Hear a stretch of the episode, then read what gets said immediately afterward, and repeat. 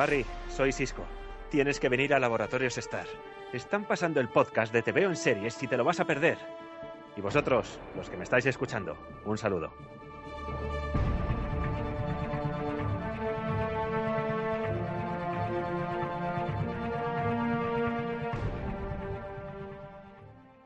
Bienvenidos un día más a Te veo en series. Como podéis comprobar, hoy no está Ángel para dirigir el programa. Estoy yo, el regente, en funciones hasta que pueda volver. Y hoy está conmigo PJ Cleaner. Hola, ¿qué tal? Es un placer tenerte aquí con nosotros. Y bueno, yo para los que no me conozcáis, soy Anthony Gilabert. Últimamente estoy echando una mano a Ángel con, con, el tema del podcast y hoy traemos una serie de ciencia ficción que lleva dos temporadas, va camino de una tercera y que a mi entender, y ahora nos dirá PJ qué es lo que lo opina, es una de las mejores series de ciencia ficción que tenemos a día de hoy en, en la parrilla de, de series, tanto de plataformas como de canales habituales. Vamos a hablar de la serie The Expanse. Es una serie, yo la catalogaría de hard science fiction. No sé a ti qué te parece, PJ. Sí, para mí también es una de las mejores series que, que hay ahora mismo, por, por, no decir la mejor. Y sí, se puede catalogar como, no sé, Space Odyssey, Space, no, no, no, sé definirla, ¿no? Porque es una serie muy compleja que tiene, que ahora, ahora lo hablaremos, pero que, que, tiene, tiene muchas vertientes y muchos muchos matices, ¿no? Pero sí, sí, estoy de acuerdo contigo. Bueno, pues adentrándonos un poco en la temática de esta serie, eh, esta serie transcurre en un futuro relativamente próximo, son 200 años, estamos acostumbrados a lo mejor a ver series que, que, están mucho más adelante en el tiempo. Y yo, una de las características que más me llamó la atención de esta serie es que aquellos que ya habíais visto Battlestar Galactica, por ejemplo, igual nos pilla tan por sorpresa, pero tenemos físicas reales. Esta es una serie donde la ciencia es ciencia. No, no esperéis ver una serie como, por ejemplo, Star Trek o, o, un mundo de ciencia ficción como pueda ser Star Wars. Aquí hay muy pocos elementos fantásticos, aquí las naves no hay hiperespacio, tienen inercia, el espacio, no, nada suena en el espacio. Y, y me parece que eso es un gran punto a favor de esta serie también. Y además, lo que nos cuenta es una situación un poco particular donde se encuentran tres facciones. Una de ellas es la Tierra, la otra es Marte y la otra es la del cinturón de asteroides. Nos encontramos entonces con dos superpotencias que serían Marte y la Tierra enfrentadas en una especie de guerra fría, podríamos decir, y en medio el cinturón de asteroides, los cinturoneanos, que estarían atrapados en una especie de sándwich. Son necesarios para estas dos superpotencias, pero al mismo tiempo no consiguen tener un poder propio, una autonomía de ninguna de las dos, con lo cual se están como peleando eh, la Tierra y Marte por el control del cinturón, al mismo tiempo que se están amenazando continuamente con destruirse unos a otros. PJ, ¿quieres añadir cosillas?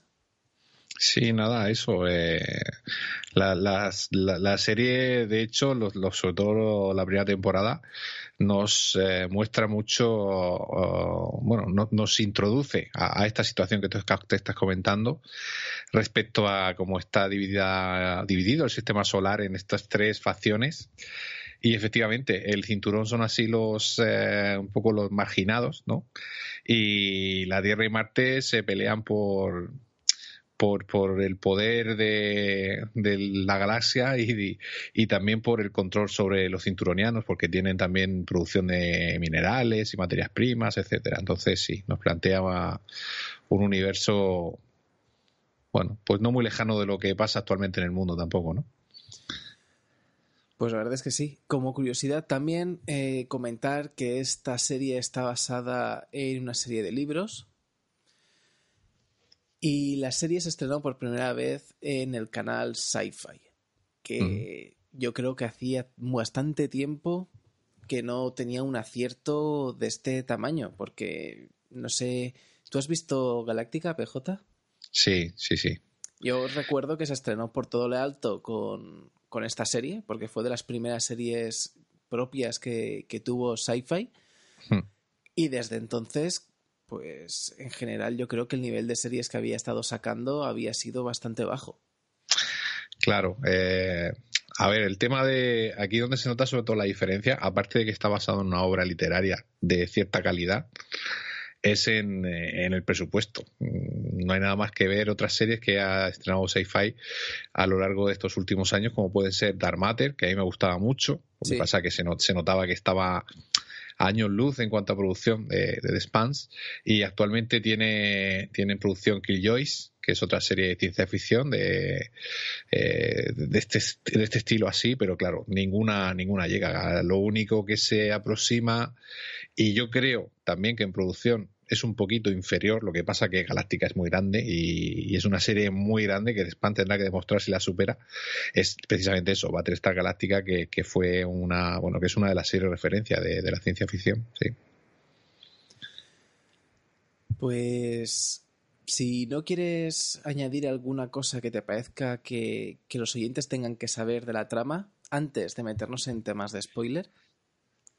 Hombre, pues mmm, la trama tú ya has comentado que nos plantea esta situación.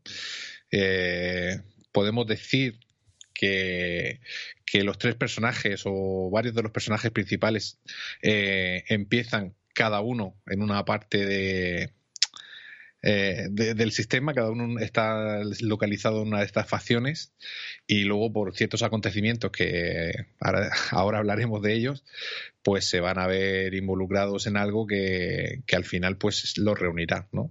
Entonces yo le aconsejo a la gente que no haya visto la serie, pues que tenga un poquito de paciencia, porque quizá es un poco lenta al principio, ¿no? A mí me pareció que quizá hasta el capítulo 4 o 5 pues tarda un poco en en despegar la trama. Y yo sé de mucha gente que la ha dejado eh, en el capítulo 1, en el capítulo 2, porque dice, sí, muy bonita, pero no pasa nada. Hombre, un poquito de paciencia porque es una serie que necesita ponerte en situación, ¿no? De, cómo está la situación política, de cómo está todo establecido, porque luego es muy importante, eh, en función de cómo se desarrolla luego la, la, primera y la segunda temporada, vemos que todos esos datos son importantes para entender muchas cosas. Entonces yo solamente apuntaría a eso, un poquito de paciencia. De hecho, en lo que tú estás comentando, estoy completamente de acuerdo. Mucha gente la deja nada más empezar, pero eh, es que, claro, es una serie que tiene mucho recorrido en el sentido de mucho que explicarte. O sea, Hmm. el primer capítulo es introductorio, el, segun, el, segundo capítulo es introductorio y te podría y podríamos decir que hasta tal vez la mitad de la serie, de la, perdón, de la serie no, de la primera temporada no empiezan a moverse mucho las cosas. Simplemente mm. porque tienen que introducirte, tienen que mostrarte todo lo que es ese mundo para que tú puedas entender lo que viene a partir de ahí. Y de hecho, no sé si tú estás de acuerdo, la segunda temporada, yo creo que tiene ya mucho más ritmo, es, es mejor, entre comillas, debido a que ya nos han sentado todas las bases en la primera temporada y se han despreocupado y han comenzado a narrar a partir de todo esto. Sí, yo, yo en ese aspecto eh, lo considero, bueno, salvando las distancias, eh, me recuerda un poquito a Juego de Tronos, ¿no? Eh, Juego de Tronos sabemos que empieza también eh, un poquito lenta, aunque pasan cosas, ¿no? Pero un poquito lenta, enseñándonos un poco la situación de los reinos, de los personajes, pues esto es un poquito igual. Lo que pasa que va más rápido y es lo que tú dices, a mitad de la primera temporada ya se lanza la trama y efectivamente la segunda, la segunda para mí ha sido increíble. O sea, eh, ahora la comentaremos, pero me parece que tiene un ritmo maravilloso que es una temporada mmm, redonda. Estoy completamente de acuerdo. Pues entonces pasamos ya a la zona, al momento de spoilers. A partir de aquí ya vamos a comentar a fondo todos los personajes. E iremos mezclando, sí, primera y segunda temporada. Por lo tanto, aquellas personas que, que os moleste demasiado el asunto de los spoilers, es un buen momento para dejarlo. Y aquellos que nos importe, pues lo comentaremos un poquito todo, pero como ya sabéis, no entraremos en demasiado detalle en la cuestión de la trama. Opciones. Todos los días tenemos que enfrentarnos a ellas. Todos los días luchamos por sobrevivir a ellas. A veces escoges bien y otras mal. Pero no dudes que yo estaré ahí para ayudarte en la decisión. Soy Rick Grimes y os espero en TVO en series. ¡Ángel! ¡Ya vienen! Te veo en series, un podcast semanal donde los seriéfilos encontraréis vuestro espacio.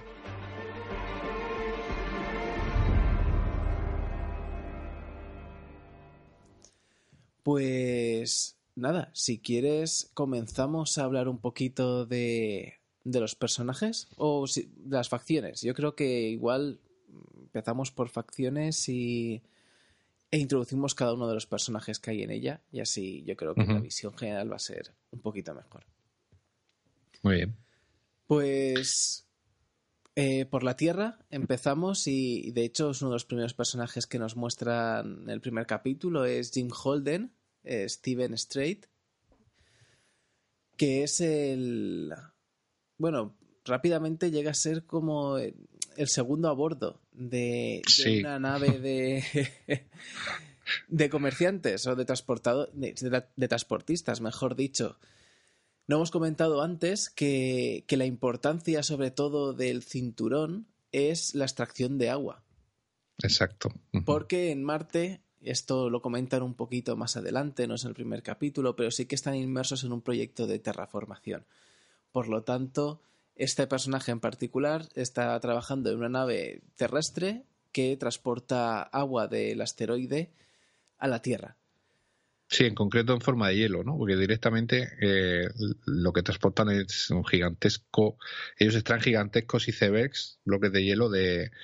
O no sé si es agua que luego se solidifica, pero bueno, el, te lo presentaban como un carguero de hielo, ¿no? Además, creo que se veía una una escena al principio que estaban ahí como soldadores ahí cortando los bloques de hielo para, para cargar en, la nave. Pero efectivamente el agua, que es, lo, es, el, es el tesoro de, la humanidad, pues en el espacio tiene todavía mucha más importancia.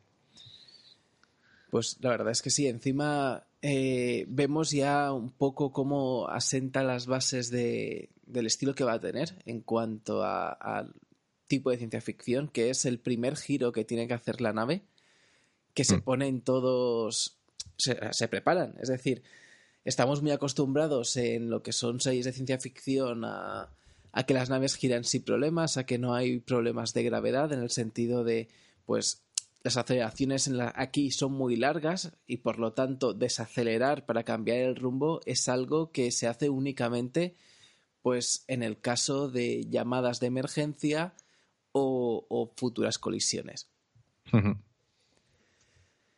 ¿Qué más? Eh, bueno, en esta nave vemos a varias personas, pero bueno, eh, los personajes que tenemos aquí, aunque son importantes, por ejemplo, para Jim Holden, porque tiene una pseudo pareja. Sí. Sí, que tienen ahí un, polvo ingrávido ahí al principio, que, sí, sí.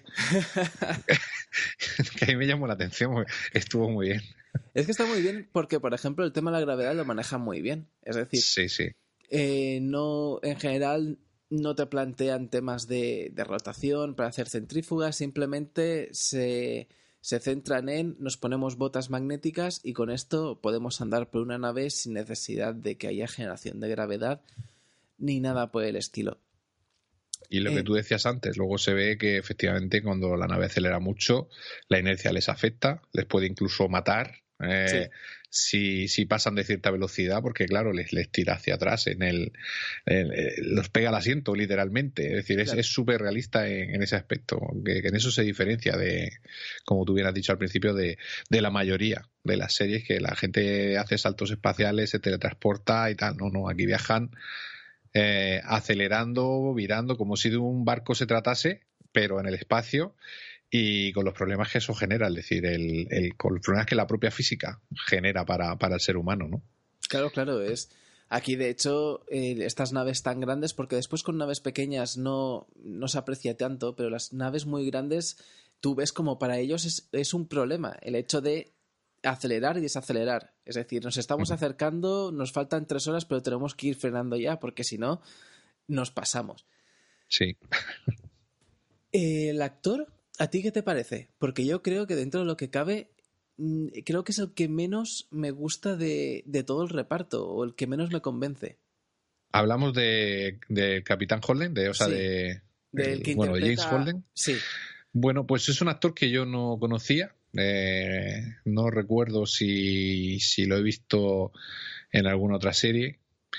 Y bueno, quizás sí que sea el que se nota un poquillo más eh, que, que no está al nivel del resto, ¿no? Porque es verdad que, que aunque la serie tiene caras conocidas, no son, salvo Thomas Jane, quizá, ni, ninguno de los actores son estrellas, entre comillas. ¿no? Hmm. Y, y sí que es verdad que es un poco quizá el que desentona, porque todos los compañeros de él en la nave, eh, toda su tripulación, con la que luego tiene, corre todas las aventuras, para mí, pues sí que están por encima de él en cuanto a interpretación, ¿verdad? Un poco, queda un poquillo así marcado el pobre, sí.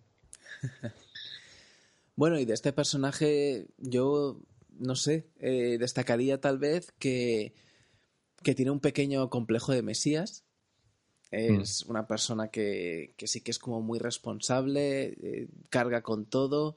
Encima nos explican un poco su historia en la Tierra, aunque tampoco acaban de profundizar demasiado, al menos en estas dos temporadas, ¿verdad? No, no, efectivamente. No sabemos mucho de- del pasado de algunos de los personajes y sí que hay pequeñas pinceladas, pero yo imagino eso, que conforme avancen las temporadas y las novelas, pues irán, bueno, o no, no sé, no sé hasta qué punto será importante, pero sí creo que en el caso de, de Holden sí que nos irán explicando un poco más, porque tiene una personalidad un tanto especial, es verdad lo que tú dices, ¿eh? entonces yo creo que eso tiene que tener alguna explicación y probablemente pues eh, lo iremos viendo, sí. Después tenemos también en, en esta primera nave que nos muestran a Naomi Nagata, que está interpretada por Dominic Tipper. No sé si a alguien le sonará. Yo A mí nada, yo tampoco no, me sonaba. la vi, me sonaba la cara, pero después vi otros papeles y, y no. No, o sea, no la había visto nunca. Pero bueno, que me parece que también es un personaje muy interesante. Es una mujer de armas tomar. Tiene un montón de carácter y de hecho yo creo que tendríamos que comentarla casi junto con, con Amos Barton, que, que forman un dúo, un dúo un poco extraño. No, no son una pareja eh, sentimental, pero sí que son como un equipo ellos mismos. O sea, son dos personajes que se conocen, pues te dan a entender que desde hace muchísimo tiempo y que confían plenamente el uno en el otro y, y ella ayuda porque el personaje de Amos Barton es, es un poquito hijo de puta hablando Sí, sí, sí. en plata. Yo iba a decir, yo iba a decir bruto, pero sí, es un hijo de puta. Sí, sí, aparte, o sea, es temperamental, bruto Sí. y es creo que el que menos reparos tiene de todos en matar a alguien. Sí, cierto, cierto. Bueno, eso alguna vez les sirve de- a ellos para salvar el culo, ¿eh? también. Sí. Pero, pero sí, sí, es cierto. Y es verdad que, que es una relación, muy- sin embargo, ella es totalmente, aunque si tiene que tirar para adelante, tira, ella siempre piensa un poco más, ¿no? Y, y por eso son, son tan opuestos que, que quizá por eso unen también. Y, y al parecer, pues llevan mucho tiempo juntos. Y lo que tú dices, son casi casi como hermanos. Es una confianza ciega la de la, única capaz de apaciguar a, a cuando pierde los papeles es ella también, ¿no? Y bueno, es, es una relación, este dúo me, me gusta mucho. Es una pareja que es de, de mis favoritas, de, de los personajes favoritos que tengo yo en la serie, sobre todo ella, ¿eh? Sí, la verdad es que sí. A ella eh, la estética que tiene es muy particular. De hecho, la estética de la serie en general me gusta mucho porque las facciones están muy, muy claras. Es decir, los, los terrestres son, bueno, no tienen una estética que nos pueda llamar la atención o que no hayamos visto en, en otros productos de ciencia ficción. Eh, los marcianos sí que vemos una estética mucho más tecnológica, que podría resultar paradójico. A mí, al menos al principio, me, me, resultó un poco curioso, ¿no? Porque como colonia yo creo que pensaríamos, o lo, lo, lógico es pensar que les faltaría a lo mejor tecnología y resulta que no, que es que tienen mejor tecnología de guerra, mejores naves que, que la Tierra. Y después sí. los cinturoneanos que, bueno, los pobres parecen eh, piltrafillas todos, están siempre sucios y, y, con, y con la ropa un poco deshecha ya. Sí, son muy punks. Los, los, de, los del cinturón son así sí. como el barrio bajo de, del sistema solar, ¿no? Sí, sí, eh, es una... ahí... Sí, es como si cogieras a todos los anarquistas ocupas y, y punks de, de, de, las tres colonias y los mandaran todos allí. A mí me gusta, sí. me gusta mucho el lo que se ve en, en, el cinturón. Y si quieres, vamos a pasar a, a hablar del cinturón, porque creo que de esta primera nave ya no nos queda nadie. Porque no, no nos queda nadie. No, no nos queda nadie. Un repaso. y bueno, eh, tenemos a Joe Miller como personaje principal de la sección de los cinturoneanos. Y es un, es un detective, pero encima un detective con un montón de, de toques de, de, cine negro. Uh -huh. Con su sombrero, su, su gabardina, como aquel que dice, y, y chaleco. O sea, también es lo que estábamos hablando. La estética es bastante particular y la cabeza medio rapada. Sí, con una cortina de pelo sí. que le cae la cabeza rapada a los lados. Sí, sí, es un es un look muy muy particular el de, el de Miller, sí. Es un pintas. Es, hace mucha, me llamó mucha atención el personaje. Encima, yo para mí también es uno de los mejores personajes de que tiene la serie, al menos por el carácter y, y por el ambiente en el que se desenvuelve. Yo creo que vamos a aprovechar también y vamos a comentar un poco el tema de los cinturoneanos, porque bueno, son los únicos que nacen en el espacio. Es gente que, que, de hecho no muchos ni siquiera recuerdan o, o, han conocido la Tierra o Marte. Y tienen los, los problemas derivados de nacer en el espacio. Es decir, que si no se tratan con medicamentos especiales que no todo el mundo puede permitirse, mm. pues claro, el crecimiento en gravedad cero hace que las personas sean mucho más altas y al mismo tiempo delicadas, porque los huesos no tienen la densidad que deberían, que eh, el, las personas que sí que han nacido o han vivido en la Tierra o en Marte. Mm. Por lo tanto, es gente que ya no puede volver, en principio, a la Tierra. Y vemos un método de tortura que a mí, no sé a ti qué te pareció, pero esto que dices, ostras, no había caído nunca en que esto se podría hacer. Que es cuando cogen a un cinturoneano y simplemente lo exponen a la gravedad de la Tierra. No sé si te acuerdas de los primeros sí, capítulos. Sí. ¿Era, ¿Era compañero de Miller? ¿Era...?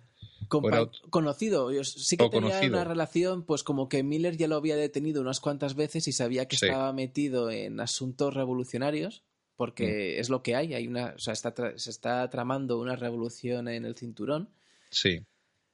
Y, y eso lo capturan para interrogarlo. Sí, sí, sí. Y bueno, al final simplemente eso, lo, lo, atan de los hombros y le dejan morir porque no puede, o sea, le cuesta respirar, no puede enderezarse estando en la tierra. Me pareció que cayera en eso un detalle muy, muy grande. Y bueno, pues con... sí. dime, dime. No, no, no, que sí, que sí, que, que ahora mismo no, no, lo, no, lo, recordaba y ahora lo recordáis, ¿verdad? Que es un otro detalle más de, de ciencia y menos de ficción, ¿no? O sea que muy bien.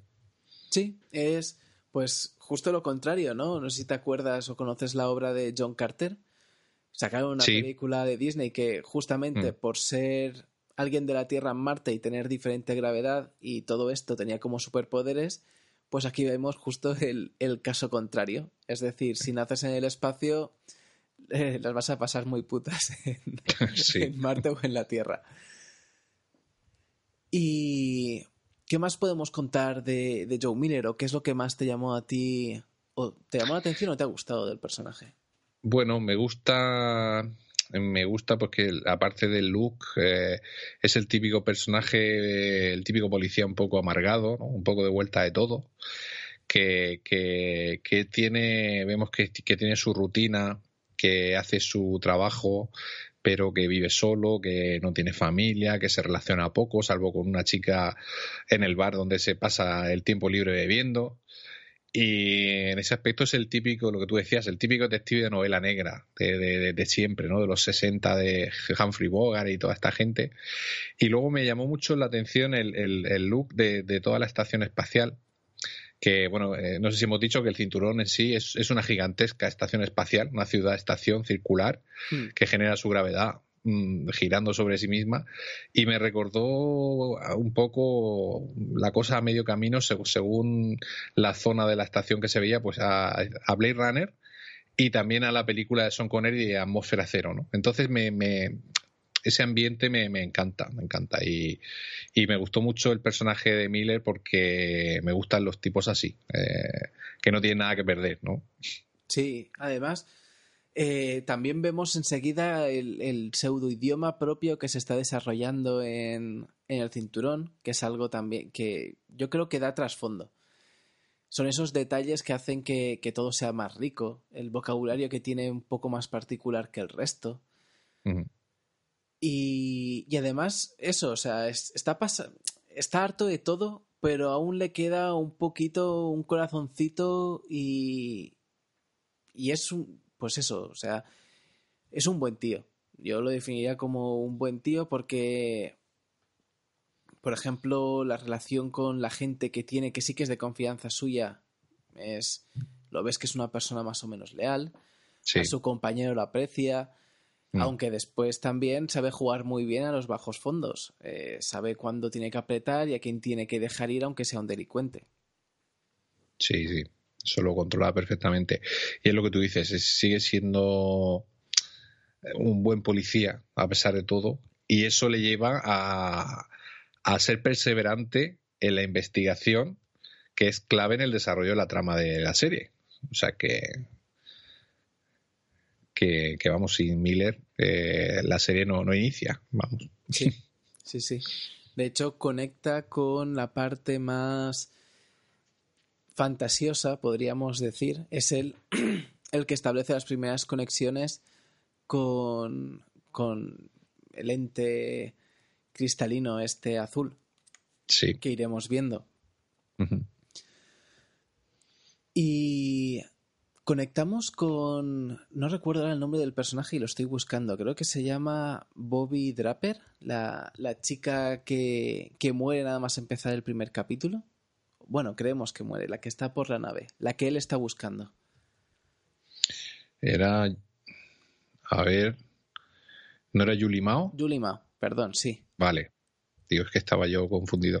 Tengo aquí una chuleta también. Vale, vale, sí, sí. Julie Mao, que, que sí, bueno, porque la serie empieza realmente con una con una chica que escapa como de una prisión en el espacio o una celda, una habitación ahí en una nave y, y se ve ahí en gravedad cero y que no queda nada más, nadie más vivo en la nave que ella, ¿no? Esa es la, una de las primeras imágenes y es la chica a la que le encargan a Miller que tiene que, que encontrar. Sí, Miller tiene que, buscarla y, a través de, intentar averiguar dónde está es como al final acabará reuniéndose. De hecho, es el último en unirse al equipo, porque eh, aún queda un personaje que es Alex Kamal, que lo comentaremos luego. Pero bueno, los otros tres ya estaban en la misma nave, se, se encuentran con Alex y forman como la, la primera tripulación o la tripulación original.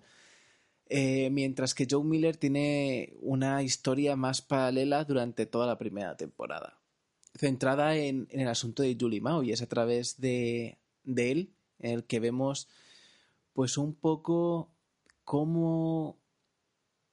a ver, iba a decir cómo independientemente, pero realmente mientras vemos la primera temporada, como que vamos creyendo que el asunto de Julie Mao está relacionado primero con los humanos, después con los marcianos, después no lo tenemos muy claro y al final pues se nos revela que, que es como una facción aparte. O sea, no son, son terrestres, son cinturoneanos, son pues gente que ha encontrado un, un ente y que están haciendo experimentos con él. Mm.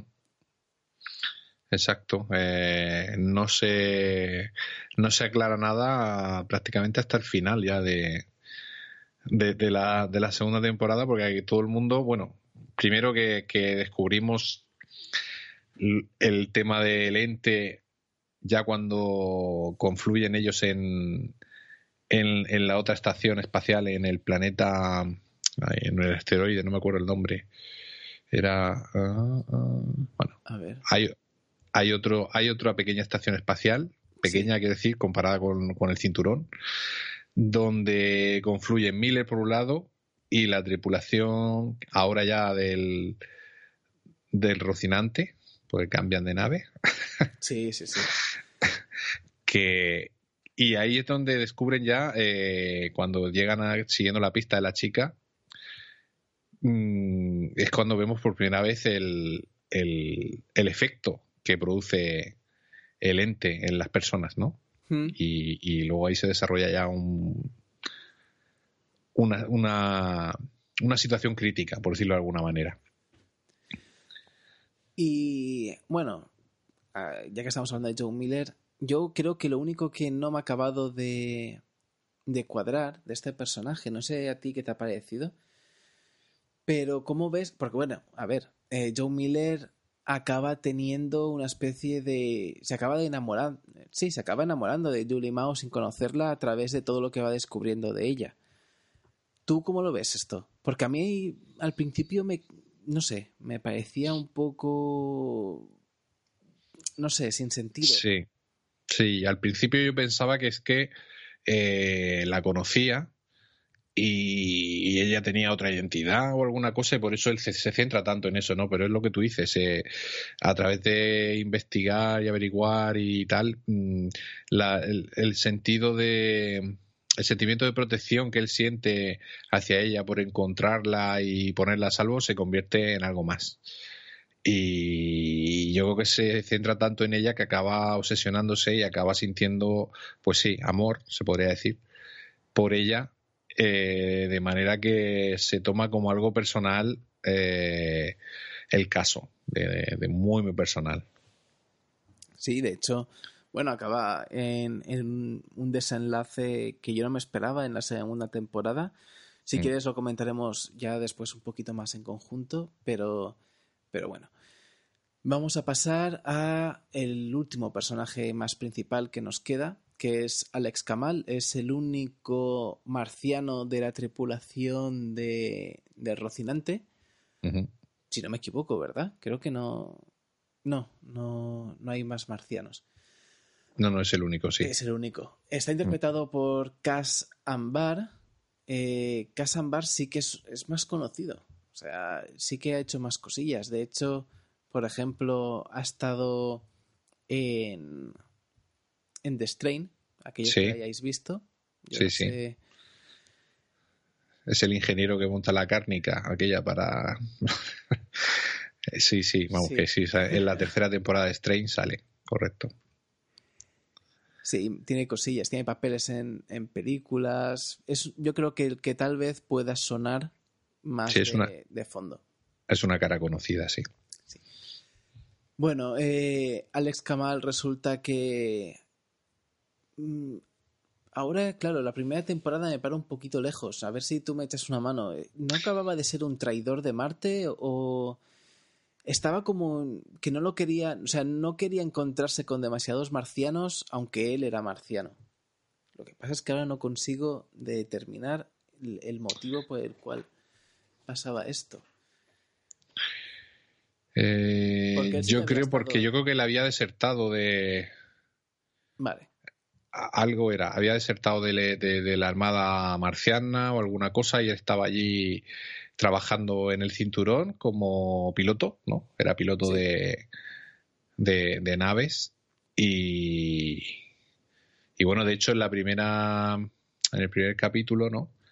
van a una misión de rescate con Naomi, con Amos y ya está él y un médico que llevaban y encuentran una nave que estaba vacía, que esa es la nave, esa es la nave que luego descubrimos que era donde había estado Yuli Mao al principio. Y, y, le, y una nave de guerra les ataca, ¿no? Y, y ahí empieza un poquito todo. Sí. De hecho, el personaje yo creo que de Kamal es, o de Alex, para mí de los más sensatos que vemos en, en la serie. Mm. Es una persona muy taimada, es, eh, pues eso, eh, tenía experiencia como piloto y por lo tanto acaba convertido en piloto de la Rocinante, además de, ya no solamente por ser piloto, sino porque la Rocinante es una nave último modelo Sí. marciana que consiguen de una forma un poco de rebote, pero, pero bueno, eh, una de las mejores naves que vemos en toda la serie, nave de combate.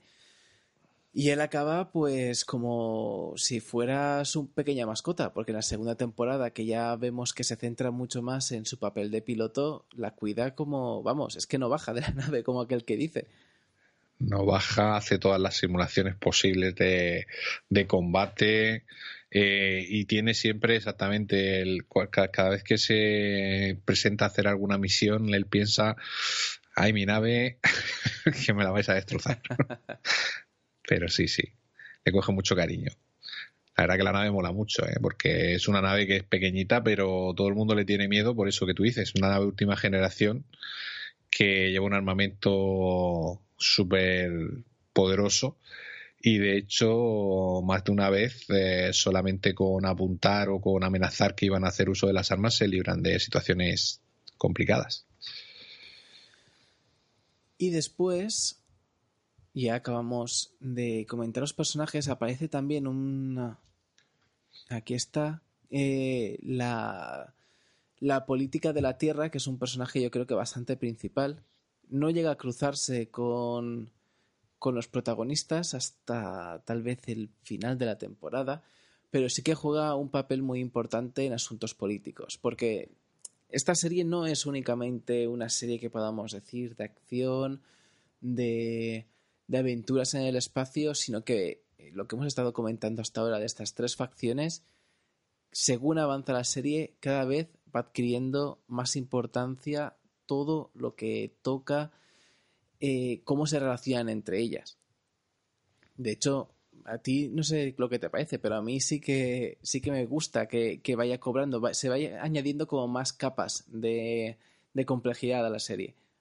Sí, sí, está clarísimo, porque aparte de la trama principal del eh, el asesinato, bueno, el asesinato, sí, de la muerte de, de Julie, eh, de la investigación, de, de cuando ellos se unen, de cuando ellos intentan ver quiénes son los responsables de, de aquello. Y ya también mm, sucede todo lo que sucede con el que no me acuerdo el nombre que le dan al, al ente que invade toda la estación esa espacial de pequeña que no recuerdo si era bueno el, nom- el nombre de- del asteroide se me se me bueno ahora ahora, ahora nos aparecerá por ahí y, y- pero claro luego nos van añadiendo mm, la, en la ONU en la Tierra el la- lo típico, ¿no? Luchas de poder entre entre la señora esta que la que manda ahí, con el presidente, con los jefes de las corporaciones, etcétera. Luego aparece por ahí Marte. Eh, aparece también el, el, el, el jefe o no sé si cómo llamarlo, el personaje que, que es un poco el jefe de Fred Johnson, ¿no? Es el, el, el líder de, de Sí. los cinturonianos o, o de o al menos de la seguridad o el responsable de seguridad allí de, de los cinturonianos, que está interpretado, por cierto, por el actor que, que salían de Walking Dead. Eh, Sí, el del martillo. Es que el, no ese, el de martillo, eh, que, que no me acuerdo del nombre, pero bueno. No sé si era eh, Tyrese, no, creo que era. Bueno, no me acuerdo. Sí, algo sí. Algo Sí. así. Bueno, pues eh, y vemos como aquí eh, hay tira y afloja y todo el mundo al final quiere mm, la información que, que ellos tienen, quieren tener el poder eh, que piensan que puede proporcionarles ese, ese ente, ese arma biológica, porque todos piensan que lo ha desarrollado el otro. o sea, es lo que tú dices, se van añadiendo capas de complejidad a la trama, capas de temas políticos, de temas militares, esa guerra fría que, que, que, que, se comenta de que, parece que está Marte y, la Tierra escenifican un poco a, a Estados Unidos y, la URSS, ¿no? En los 70 y, los 80, que están ahí apuntándose, pero y cualquier chispa puede hacer, hacer saltar el, el polvorín y que se declare la guerra a nivel de sistema solar y todo eso a mí me gusta mucho, la verdad. Sí, de hecho, bueno, eh, la primera temporada, eh, bueno, las dos temporadas se centran continuamente en esto. En la primera temporada lo que sucede es que a consecuencia de la destrucción de, de la nave en la que están Naomi, Holden y Amos, se acusa a Marte de que haya destruido esta nave cuando se descubre, lo descubrimos ya más claro, creo, si no recuerdo mal, la segunda temporada, que había sido una cuestión de la organización esta que está investigando los cristales azules. Entonces eh, se convierten en mártires. Recordad, eh, ¿cómo se la frase? ¿Cómo era? Remember, recordad la. No recuerdo yo. Sí, sí, sí. Bueno, a ver si. La Canterbury. Es la. Ah, sí, sí. Y bueno, y ellos se convierten como iconos de, de esa agresión que directamente ya vemos como la Tierra intenta sacar partido de esto acusando a Marte. Marte dice que no tiene nada que ver, no se le cree. Y bueno, vemos como encima el juego de alianzas va cambiando. Porque eh, después, cuando sí que veremos cómo se alían Marte y la Tierra en la segunda temporada, que a mí me gustó mucho este momento, cuando lanzan los misiles y cuando crees que se ha solucionado y la tensión se rebaja, resulta que aparece eh, Fred Johnson y se queda con los misiles, con lo cual ahora los cinturoneanos tienen un, una, una, carta que jugar, una nueva baza, y es de todos los misiles nucleares que tenía la Tierra y Marte, la o sea, los hemos dejado sin armas y la gran mayoría los tenemos nosotros, con lo cual ya podemos negociar con cosas. A mí el momento este en la segunda temporada me encantó. Sí, ese giro de dónde están los misiles, que, que, que algunos no se han desactivado y, y, porque iban a recuperarlos y habían desaparecido un montón de misiles nucleares. Y efectivamente, el tipo este, Fred Johnson, había estado pillo y se había aprovechado del conflicto para, para armarse hasta los dientes. Vamos, sí, muy bien. A mí me gustó también. Sí, sí. Y bueno, yo creo que realmente, me, o sea, no sé qué te parece a ti, pero tiene mucha más chicha esta segunda temporada que la primera, por lo que hemos comentado antes. Todo el asunto de la roca azul, sea, del pseudovirus, la protomolécula, se llama. Protomolécula, eso era. La protomolécula. es que nunca apunto suficientes nombres porque soy muy malo y después eso me pasa factura pues nos, pasa a los dos. Yo también soy malísimo para los nombres, así que esperemos que los oyentes tengan mejor referencia que nosotros y sepan de lo que estamos hablando. Esperamos, esperamos. Eh, ¿A ti qué te parece todo el asunto de la protomolécula? Me parece un giro muy bueno porque eh, es lo que tú dices. Al principio, lo que comentábamos, la primera temporada no sabemos muy bien a dónde nos va a llevar la historia eh, y hasta que no llegan al, al hotel en esa eh, ciudad espacial donde encuentran a Julie y ven ya eh, la protomolécula en plena acción, ven allí cómo ha invadido todo su cuerpo, cómo ha invadido toda, toda la habitación y cómo se expande eh, por los, sistemas de ventilación y todo a través de, la de la estación y vemos que, que, que esa protomolécula lo que quiere es incubar dentro de las personas, es decir, va matando a la gente y va incubando para crecer dentro de, utiliza a las personas como receptores y eso me parece un giro eh, muy chulo, que, de hecho ya es, es, la trama principal, aunque siga el tema político, es la trama principal de, la segunda temporada, ¿no? Toda la expansión de, de, la protomolécula y más cosas que vemos que, que, que más experimentos que se habían llevado a cabo con ella, con esa protomolécula. Sí, de hecho, la bueno, vemos uno de los giros, o sea, la protomolécula es responsable de uno de los giros más curiosos que yo no me esperaba y es cuando vuelven a encontrar a, a esta chica, a Julie Mao. Y bueno, al final Joe Miller se sacrifica, o creemos que se sacrifica con ella, porque después vemos que este asteroide que, que estaba lleno de protomolécula acaba cayendo en... ¿Era en una luna? Una luna de... Estoy buscando aquí la referencia. Era, era en, en Venus. En ¿Puede Venus. ser? A ver. Sí, Creo que era muy cerca de. El, el, el- asteroide se llamaba Ganímedes. sí. Y, y creo, creo. mm, ahí ya me pillas. Pero creo que la idea era: primero intentan eh, destruirlo, sí. destruir el. eh, le lanzan una, una iglesia. Eh, utilizan Sí. una nave que era que era una nave de esta de como un arca de Noé que tenían allí una secta de, del cinturón Sí, era una nave que, que pretendía utilizar esta secta católica. Sí, era una secta católica al fin y al cabo, o cristiana, mejor dicho, para conquistar un sistema alejado que esperaban pues que fuera una nave de estas en la que crecieran varias generaciones en un viaje que iba a durar pues la tira de años.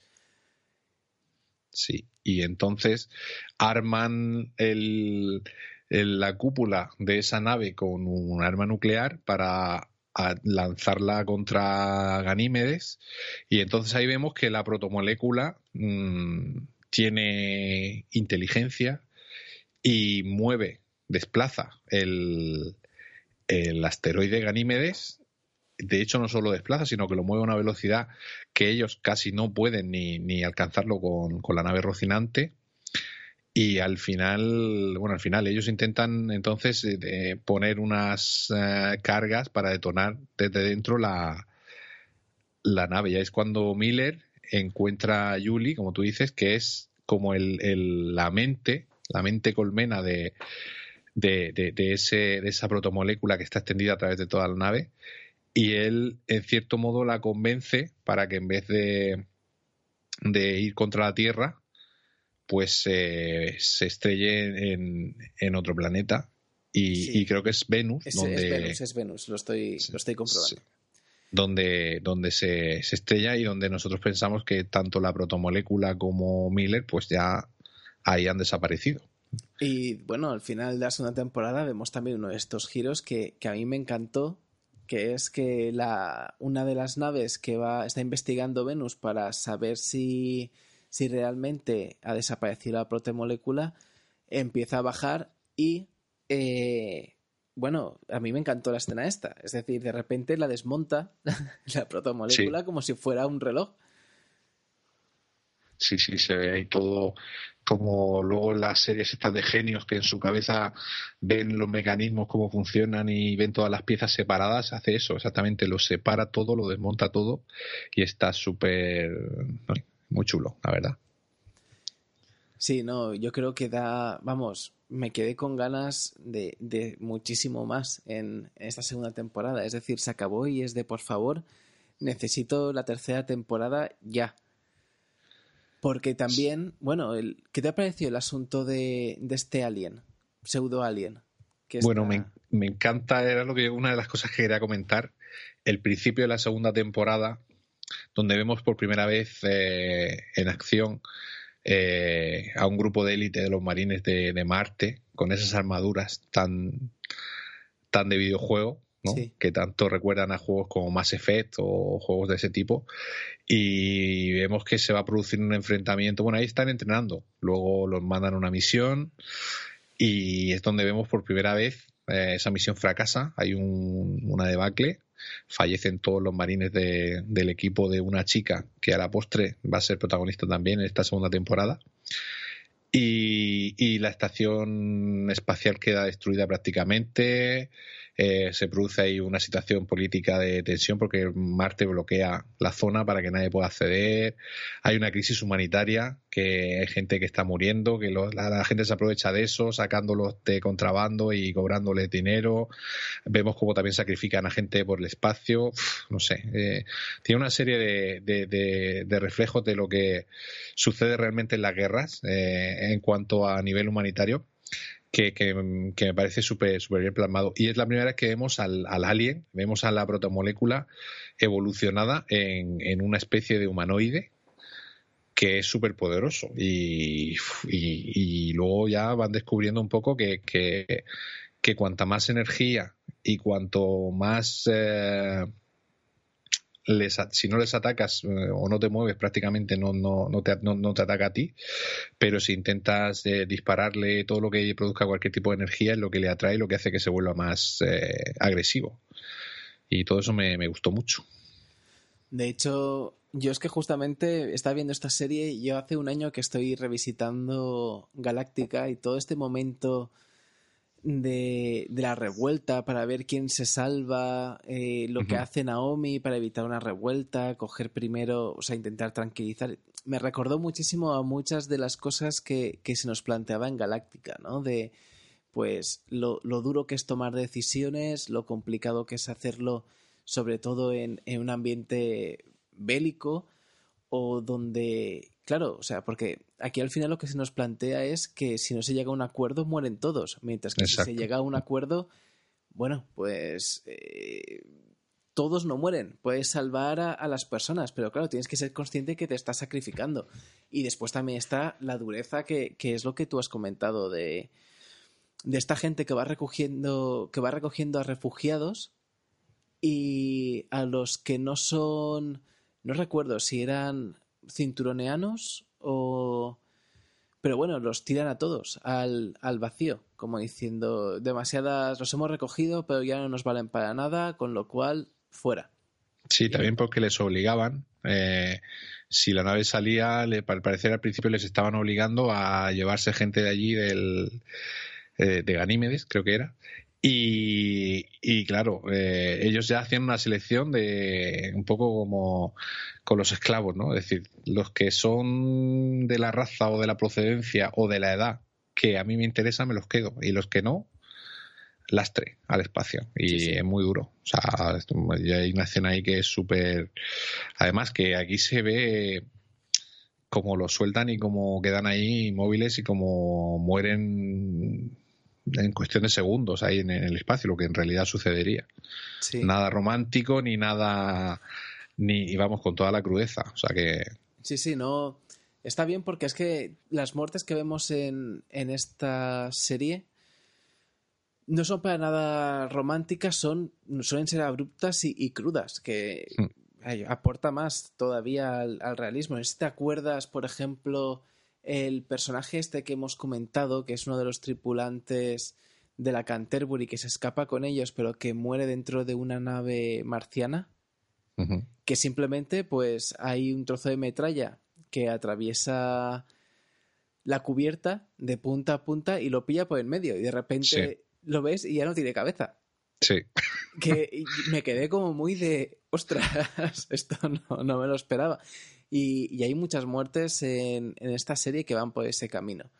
No, no son muertes que podamos ver en películas de estas de, ah, pues voy yo solo y los entretengo a todos mientras... No, o sea, aquí la gente se muere, pues tristemente. Tristemente me refiero a no hay epicidad, es pues una muerte más, una persona que se ha muerto y punto. Sí, sí, así es. y quería hacer mención a un en un capítulo eh, se hace referencia a un personaje eh, porque están probando el tema de la velocidad de la nave y tal, y se hace referencia a, a un personaje que se hay como un flashback, 100 eh, años atrás, creo, que vemos a un personaje que fue el que primero utilizó la velocidad X que tienen para la máxima aceleración a la que pueden llegar. No sé si recuerdas. Sí. Que se van viendo escenas durante ese capítulo de ese personaje, cómo se va en una nave, cómo luego no, no podía moverse, cómo eh, porque desactiva el, el, el, piloto automático, luego como está pegado al asiento, no puede, la nave va cogiendo velocidad y no puede pararla, y se ve cómo se pierde en el espacio. Y hacían referencia a él en algún momento del capítulo hablando como que él fue el inventor del motor tal o, vamos, algún sistema de propulsión que, utilizan ahora, con lo cual imagino que ese personaje volvió, no se perdió en el espacio y su descubrimiento, sus experimentos los pudieron aplicar después a la, a la tecnología. Pues... Y me llamó, Dime, dime. No, no, es que creo que, es una de esas muertes que estamos comentando. Yo creo que no vuelve. O sea, de, mm. eh, al principio te comentan que como había tenido los planos de, de las variaciones que había hecho, resulta que la Ah. mujer fue rica. O sea, gracias a él toda su familia fue rica. Porque él se perdió en el espacio. Ah, vale, eso es que no lo entendí yo entonces. Vale, vale. Yo pensaba que, que estaba esperando que volviese en algún capítulo para, para decir, oye, que he descubierto esto, que he probado esto y funciona, ¿no? Ah, Claro. vale, vale. O sea que él dejó los planos ahí y, y en la prueba falleció. Claro, por porque es que él ni siquiera sabía lo que había hecho. Es decir, él sí que había hecho algunas modificaciones suyas, pero lo descubrió por accidente. O sea, y a ver, no estamos. Ya hemos dicho al principio que no son motores ni propulsiones de hipervelocidad, es simplemente pues una modificación que hace él sin darse cuenta y, y que consigue pues muchísima aceleración hasta tal punto que, que lo veremos más tarde, que aquí, pues cuando utilizas esa aceleración tan potente, tienes que inyectarte eh, compuestos en sangre, la tripulación, para no desmayarse, porque bueno, pasa como pasa con los pilotos de caza, que cuando hacen giros tienen muchas Gs y la sangre se le va a, a los pies y se pueden desmayar, pues aquí pasa lo mismo. Y lo que le pasa a este hombre es eso. O sea, él intenta apagarlo, pero no tiene suficiente fuerza en el brazo para poder vencer toda esa inercia, esa gravedad por inercia que está teniendo de, de la propulsión tan desmesurada que ha conseguido sin saberlo. Y es, y es muy curioso porque, y está muy bien hecho, porque como tú dices, te lo van poniendo a trocitos en un capítulo y en el capítulo siguiente ya entiendes por qué eh, Claro. No quiere o, o se niega en un principio a mantener la aceleración esta durante tanto tiempo. Porque tú ya has Exacto. visto lo que, lo que le pasó al que lo descubrió. Exacto, exacto. Vale, pues ya sé que ese señor no va a volver. Que encima es eso, es como, como súper triste. Es decir, él hizo un favor a todo el mundo, pero se perdió en el espacio él solo. O sea, da un poco de lastimita. Yo lo veía, yo me esperaba hasta el último momento que cogía un palo o algo y conseguía darle al botón. Sí, por eso, por eso. Yo estaba esperando que en el siguiente capítulo saldrá, al final de temporada saldrá, será algún planeta donde he llegado que luego, no sé, tendrá alguna relevancia, yo que sé, cualquier cosa, pero nada, ya estará por ahí dando vueltas todavía. Sí. Pues no sé, eh, ¿quieres comentar alguna cosilla más de la serie? Creo que hemos comentado por encima los principales hechos que, que más nos han llamado la atención, pero dime si, si te gustaría comentar alguna otra cosa o cosas que te han llamado la atención.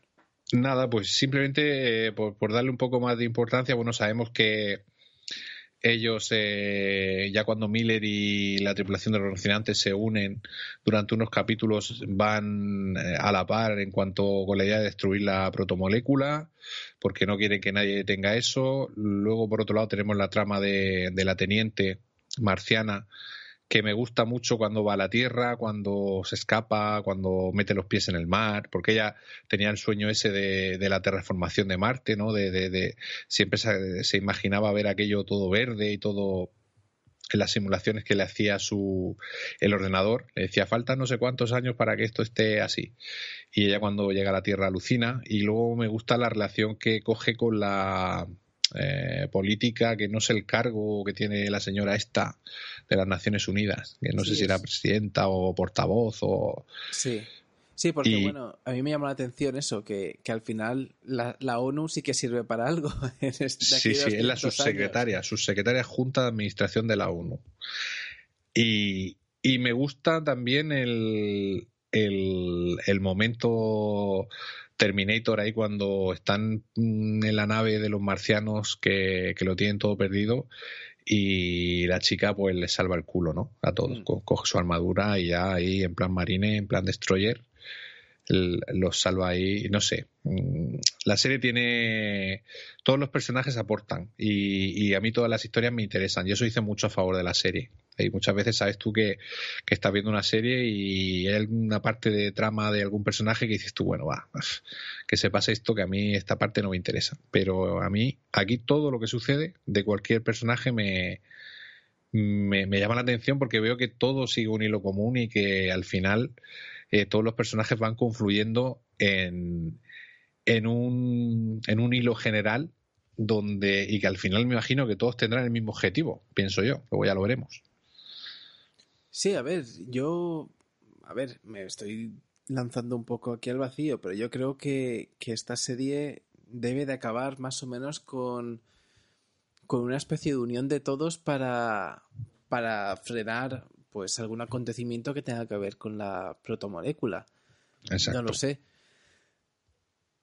Todo apunta un poquito por ahí, pero sí que es cierto que, bueno, lo hemos, lo hemos dicho antes, ¿no? Que cuando crees que dos se juntan, después resulta que, que uno toma la iniciativa para, para, intentar sobreponerse a los demás. Con lo cual. Mm. Sí, eso es un poquito también. Eh, vuelvo a comparar, Juego de Tronos. Es decir, aquí sí. todos están enfrentados hasta que empiezan a ver que hay un enemigo común que, que, si llega a cualquiera de los planetas eh, o a cualquiera de las facciones mm, puede acabar con ellos, pero en cuestión de horas. Entonces, probablemente yo creo que la tercera temporada mmm, irá un poco por ahí, eh, seguirá un poco la tensión, pero en algún momento tendrán que unirse, aunque sea temporalmente. El peor es lo que tú dices. Luego no sabemos si, bueno, sí lo sabemos porque lo han intentado, aprovecharse de la situación de, de la tregua para decir yo me hago con esto y con esto aprovecho y destruyo a, al enemigo. Pero no sé si aquí eh, eso será posible porque ya estamos viendo que, que, la protomolécula es imposible de controlar. De hecho, tiene conciencia propia y se plantea como un enemigo difícil para la humanidad. Y yo creo que veremos un, un Joe Miller transformado. Sí, esa es otra cosa. Yo cuando desaparece Joe Miller ahí a mitad de temporada dices tú, coño. Y yo siempre esperaba, en el siguiente capítulo aparece, en el siguiente. pero no, y tiene que aparecer de alguna, de alguna forma. No creo que, que, a Thomas James se lo hayan quitado en medio así.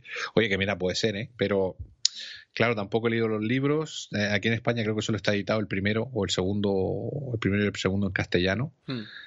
Y imagino que ahora con, con, la serie los irán, los irán editando y mira, no te digo que, que quizá me pueda el ansia y no me, y no me dedique a leerlos por ver un poco por dónde va la cosa. Pues, Porque tengo la verdad curiosidad. Yo me lo estoy planteando también, también por saber cómo, cómo te plantea todo esto el libro. A lo mejor en la tercera temporada lo que vemos es a, al señor este del motor que vuelve con Joe Miller. Ahí sería, nos tomaría en el pelo a todos, pero sería bastante espectacular. Sí, no sabemos si bueno, existe la posibilidad de que esta, este ente eh, lo haya protegido de alguna manera, ¿no? Pero ha pasado mucho tiempo y yo creo que él va a estar ya transformado, por decirlo sí. de alguna forma. Yo lo que pasa es que yo creo que las transformaciones de la protomolécula en estado natural, que es lo que se supone que está pasando en, en Venus, no tendrá tanto que ver con, con el alien, el pseudo alien que habíamos visto, que quieras o no era un experimento de. Sí, con niños. Con niños. Mm. O sea, sí que una pues dirigir la protomolécula hacia, hacia un camino evolutivo. Pero bueno, eh, ¿quieres añadir alguna cosilla más? Nada, que esperemos que la serie siga yendo bien, eh, porque bueno, sabemos que Sci-Fi mmm, cancela series ahí sin pensárselo mucho, y como esta serie no es no parece de sci-fi, pero lo es, que la gente puede pensar que es de Netflix, pero no, no es de Netflix. Y aunque está renovada por una tercera temporada y le está funcionando bien en audiencia, pues yo lo único que pido y que, y que quiero es que por lo menos si son, creo que son seis o siete libros, pues que si hay que hacer seis o siete temporadas, que las hagan. Y si por algo la van a cancelar, por favor, que Netflix la rescate, porque esta serie se merece un final. Eh, eso es lo único que me da miedo ahora mismo y lo único que quería comentar. Sí, estoy de acuerdo. O sea, yo es una serie que puedo entender que la primera temporada le cueste a algunas personas porque los primeros capítulos no acabas de verle un rumbo, pero ya a mitad de la primera temporada se lo ves. En la segunda yo creo que, que se encauza muchísimo, te presenta varias historias todas muy interesantes, como tú has comentado. Y, y es que encima te lo deja para que la tercera temporada, yo creo que muy mal o mucho tendrían que cambiar las cosas para que no sea también bastante espectacular en cuanto a las cosas que pueden pasar, porque nos han dejado todo muy a, a, a punto de caramelo. Sí, sí, con muchas ganas de más. Y bueno, han sido 13 capítulos, la primera fueron 10 y, y yo creo que está bien porque no hay nada de relleno, es decir, todos los capítulos aportan mucho y la tercera que nos viene eh, también serán 13. Hmm. Y nada, eso, deseando, porque como tú dices, se ha quedado todo ahí a punto de caramelo para los fans que, que estamos deseando seguir con, con la historia de, de Holden y compañía. Pues nada, pues entonces lo dejamos aquí y como viene siendo habitual, pues animamos a la gente a que nos deje comentarios. Si les gusta el programa, pues que dejen un me gusta en Evox o en la plataforma en la que ya han escuchado. Y pues por si alguien no lo sabe, nos puede seguir en Facebook, en TV o en series. Pues nada, hasta aquí hemos llegado y muchas gracias PJ por pasarte y comentar con nosotros esta serie. Un placer. Espero que sea la primera de más colaboraciones, que, tenía ya muchas ganas de, estar aquí con vosotros en TV en Series. Yo también lo espero. Pues nada, hasta la próxima.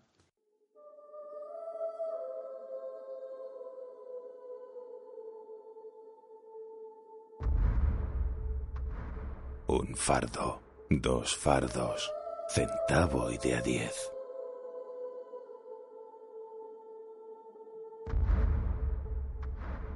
Vivo en la cocina del infierno. Hago lo que otros no se atreven a hacer. Me aseguro que la escoria no vuelva a las calles y me siento orgulloso. Este mundo necesita hombres dispuestos a tomar decisiones difíciles.